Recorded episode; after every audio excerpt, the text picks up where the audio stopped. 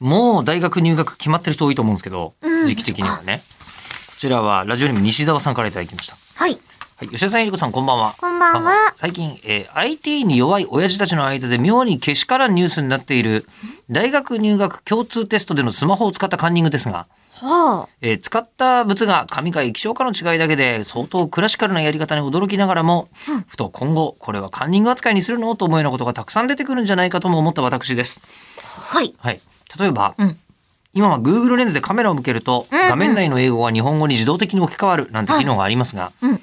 えーディスレクシア、まあ、あの文字を見てその意味が把握できないっていう言葉は普通に喋れるんだけどみたいな、はい読書障害みたいな方いらっしゃるんですけど、うんうん。ディスレクシアの人がスマートメガネを使って自分の読みにくい文字が自動的にユニバーサルフォントに置き換わり、うん。ルビーで見えるなんて仕組みを作っていたり、うん。視覚障害の人がスマートメガネを向けるとそっちの文字をカメラが読み取り自動的に OCR されて、Bluetooth 補聴器で読み上げられるなんて未来はそれほど遠くなさそうです。いや、そうですね。多分あるでしょうね。うん。で、こんな時のスマートメガネはもう生活の一部で、うん。テストだから普通のメガネで来いみたいなことは横暴だなんて話があるかもしれないし、いや、そりゃそうだわ。画像処理をスマホだけで行わず、クラウドサービスに投げるとなると、テスト中にインターネットとのやり取りが行われるなんてこともあり得ます。うん。こんな風にメガネやコンタクトレンズのような生活上の普通の道具として使うのが当たり前になったスマート装具、うん身につける道具ね、うんうん。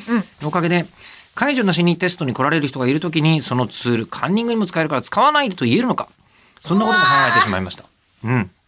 で、いっそ全員がメタクエストをかぶって、まあ、私がいつもかぶってるヘッドセットですね。VR ヘッドセットをかぶって、VR で、えー試験する中で、そういった文字の大きさを変えたり読み上げたりしたりする機能も実装したりすると、カンニング防止になるんじゃないかと思ったり、VR だったら平等ですよ。そうですね。オンオフしたりとか、もともとそそれが備わってるものですもんね。そうそうそうそう。うんうんうんだからあの人に対しては、あの、な問題の内容は同じだけど、あの、視力どういうの状態で弱い方のためにものすごく文字が大きくなってる、うん。ね、答案用紙になってるとか、うんうん。いいよね。自分で任意で決められたりとか。ね、うんえーけしからんことをやめさせるというアプローチだけでなく、うん。こういうどんどんできるようになっていき広がる世界と今の古いルールとの折り合い付けという観点で考えないとと思うのだけれどニュースとかでもこういう観点で話す人あんまりいないんですよね。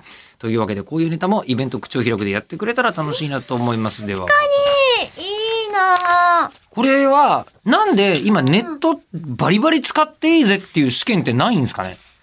あの、試験問題自体がネットを使っていようとなんだろうと、ええ。